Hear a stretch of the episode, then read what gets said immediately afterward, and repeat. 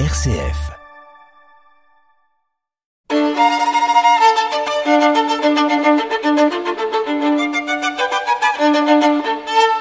Multimusique sur RCF Liège.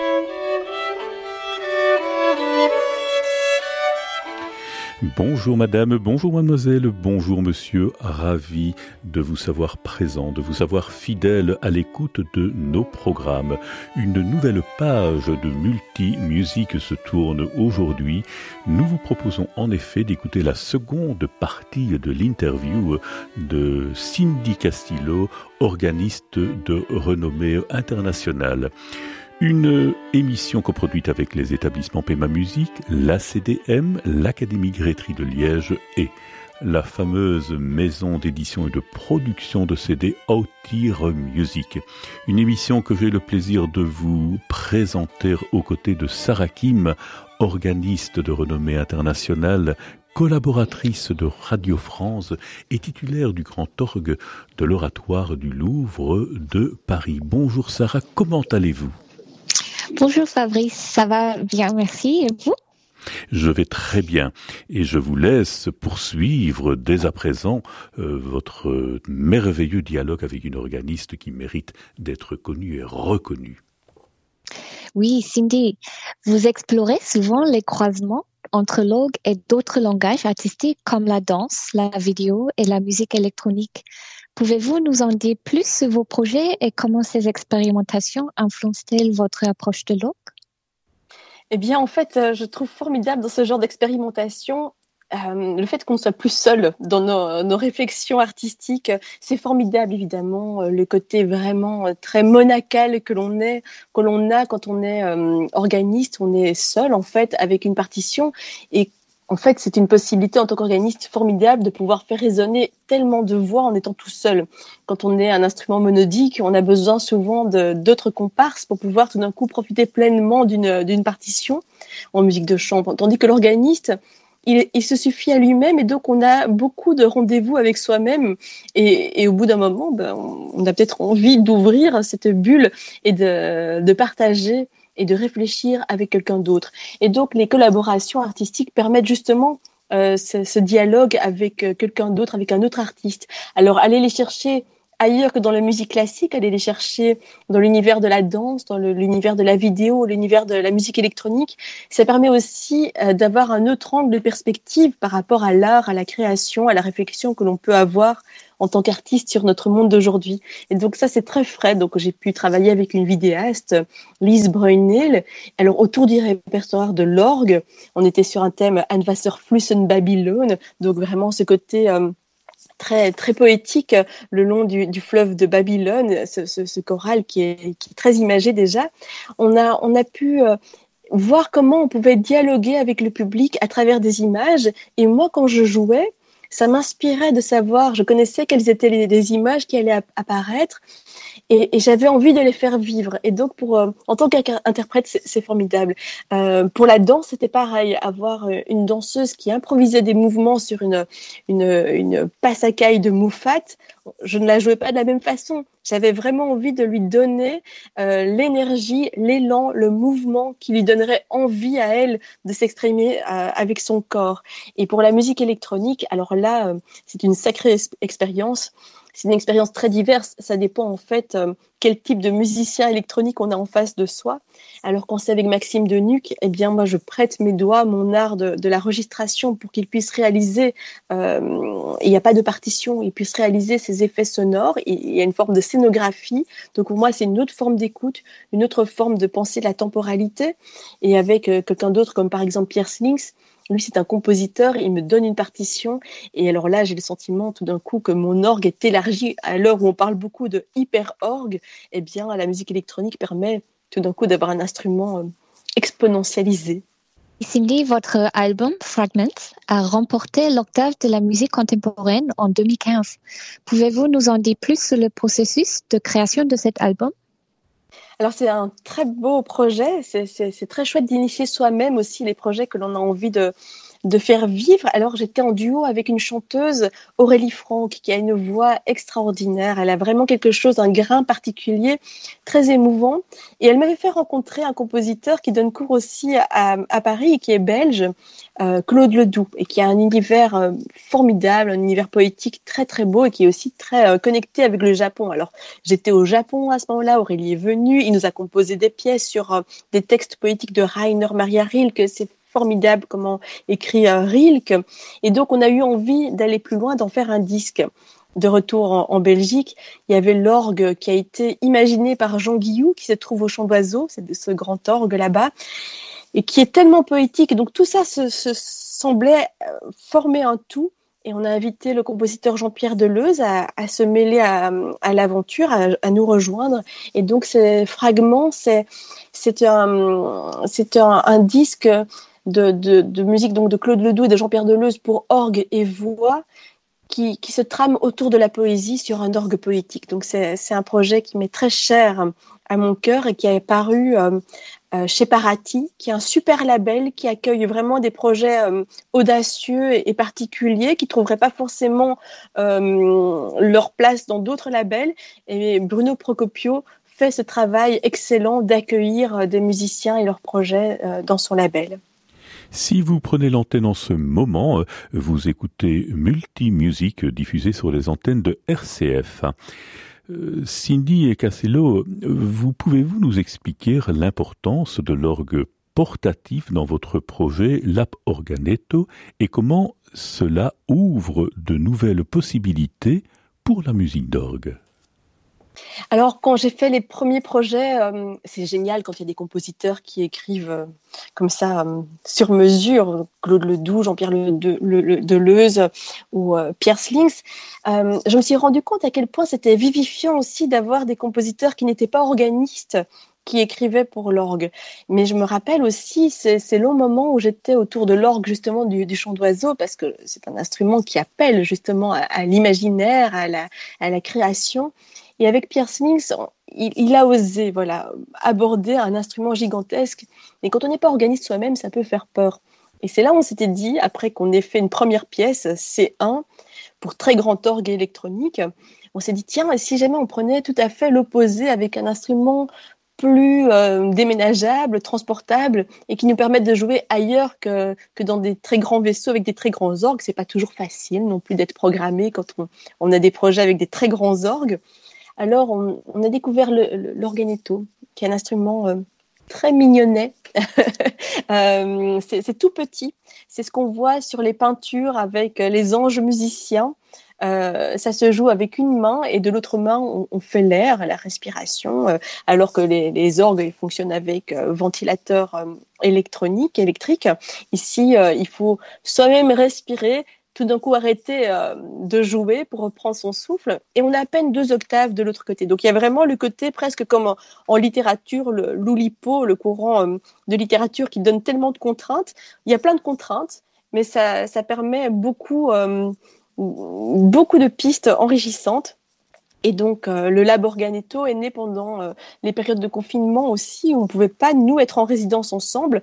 Alors, c'était beaucoup plus facile. Je mettais l'organetto dans sa boîte, hop, dans sa flight case, et ça allait chez un, compositeur, il le gardait le temps qu'il voulait, il pouvait aussi euh, le passer, euh, euh, enlever tous les, tous les virus dessus, hop, il essayait, on peut rien faire de mal, c'est comme un, un, laboratoire, et l'instrument me revenait avec une partition. Et donc voilà, c'est un petit peu ça qui se passe avec le Lab Organetto. Et Cindy, parlez-nous de vos projets actuels et vos projets musicaux à venir que nous pouvons attendre avec impatience. Eh bien, euh, il y a un projet parmi de nombreux projets qui me tient fort à cœur. C'est euh, à Namur, dans une magnifique église baroque des années 1620. Euh, il y a deux nouveaux orgues qui sont en train d'être installés maintenant, à l'heure où on se parle. Il y a un grand orgue de trois claviers pédaliers et un orgue posé au sol de la nef d'un clavier pédalier qui ont été euh, fabriqués par, euh, construits par la manufacture euh, de Dominique Thomas. Et, j'en suis désormais la, la, la, la, titulaire, conservatrice et directrice artistique. Voilà autant de titres qui me permettent en fait d'imaginer plein de projets de programmation. C'est des instruments qui prennent leur source dans des styles esthétiques de, de, l'histoire passée, donc euh, 17e, 18e siècle allemand pour le grand orgue de tribune, plutôt franco-wallon, 18e pour l'orgue du bas. Et donc, c'est la possibilité pour moi de, de programmer, d'inviter, d'élargir la scène, de donner envie à tout un chacun de venir écouter de l'orgue dans tous ses états, que ce soit de l'orgue jazz, de l'orgue alternatif, de l'orgue avec chœur baroque, de l'orgue avec cinéma, de l'orgue improvisé, de l'orgue de la poésie. Et donc voilà, il y a mille et un projets qui se trament à l'église de Saint-Loup à Namur. Merci Cindy Cassillo. Je propose de marquer une première pause musicale dans cette émission. Qu'est-ce que vous nous suggérez? Alors, on va justement entendre euh, un extrait euh, de cette vaste fresque d'une demi-heure que Pierre Slings a composée pour organetto et électronique qui sort justement maintenant euh, dans le label Cyprès, dans la collection Open. Et donc euh, voilà, on va entendre. Alors c'est une vaste fresque, c'était très difficile de couper cinq minutes dedans, mais c'est cinq minutes sympathiques, jouissives, qui apportent beaucoup de bonheur.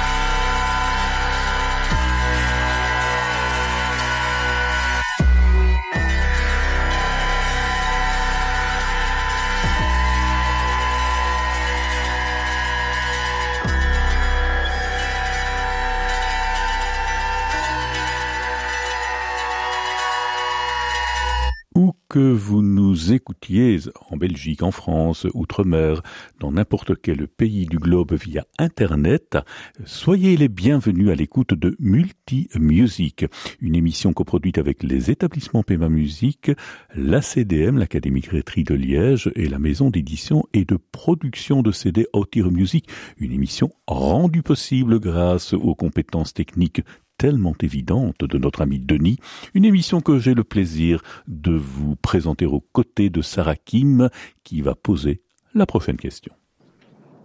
Oui, Cindy, comment la musique, à votre avis, la musique dog, peut-elle toucher un public plus large et susciter l'intérêt des jeunes générations?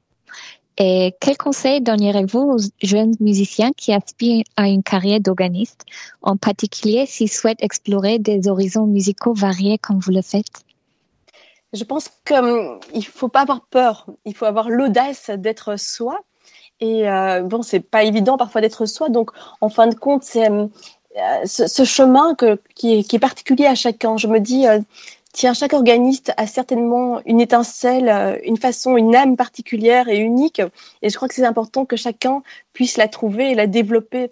On est, on est certes, en fait, c'est pas toujours facile d'être, d'être musicien-interprète parce qu'on est à la fois artiste et artisan. Et donc, peut-être cette façon de, de chercher dans la sincérité, dans le travail, là où on se sent bien et de, d'explorer cette piste-là vaut vraiment la peine aujourd'hui où, où, les artistes ont vraiment beaucoup de choses à dire. Notre mission, je crois, aujourd'hui euh, dans, dans, ce monde est vraiment euh, cruciale. Je crois que c'est tellement merveilleux d'apporter la musique et, euh, et l'orgue est un instrument qui fait tellement rêver. C'est une machine extraordinairement poétique. Et donc, je crois que les organistes ont beaucoup de choses à dire aujourd'hui et que chaque organiste a son message particulier, sa façon de faire sonner, de faire chanter l'orgue ça vaut la peine que chacun suive sa voix. Alors comment euh, comment attirer les, jeunes générations ou le public euh, au concert d'orgue? C'est peut-être justement en étant à l'écoute de son temps et en proposant euh, mille et une facettes. L'orgue est un instrument pluriel et je crois qu'en proposant l'orgue sous des aspects différents, en fait, on, fait rêver tout en chacun. Pour conclure notre question habituelle, comment voyez-vous, Cindy, l'avenir de la musique classique en Belgique et dans le monde? Ah, je vois un avenir radieux. Mais c'est vrai, en fait, c'est tellement, comme on le disait tout à l'heure, c'est tellement merveilleux de pouvoir euh, parler avec la musique, de pouvoir communiquer des émotions, de pouvoir réunir dans des endroits. Souvent, les orques sont, sont des endroits euh, un peu magiques, que ça soit euh, dans une salle de concert, dans une église, dans une chapelle, dans, dans un endroit, une salle de cinéma.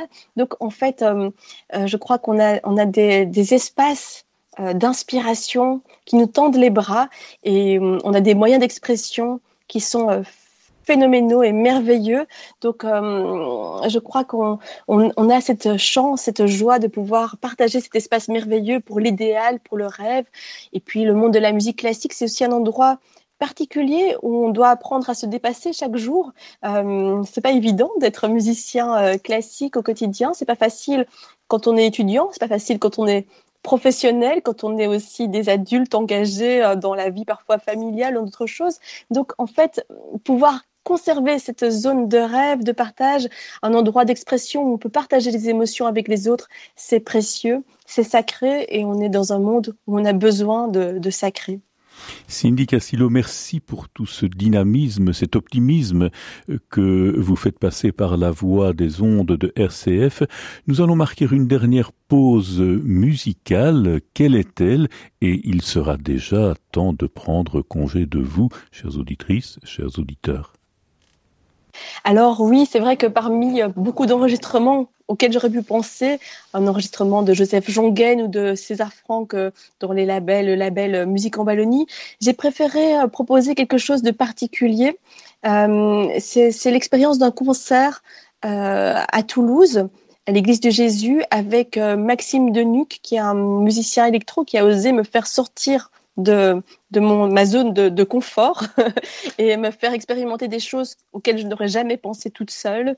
Euh, c'est un, un extrait de Solarium qui est apparu euh, sur le label, sur le label euh, bruxellois Electro Vlek. Et c'est une pièce très longue de trois heures, ici Rassurez-vous, ça ne fera pas trois heures l'extrait. Et ce que j'aime bien, c'est la toute fin en fait. J'ai proposé un extrait de la toute fin, qui est une façon d'approcher. Donc cette, grande pièce de, trois heures se terminait avec euh, la chaconne de Buxtehude, euh, dont Maxime Denuc est friand.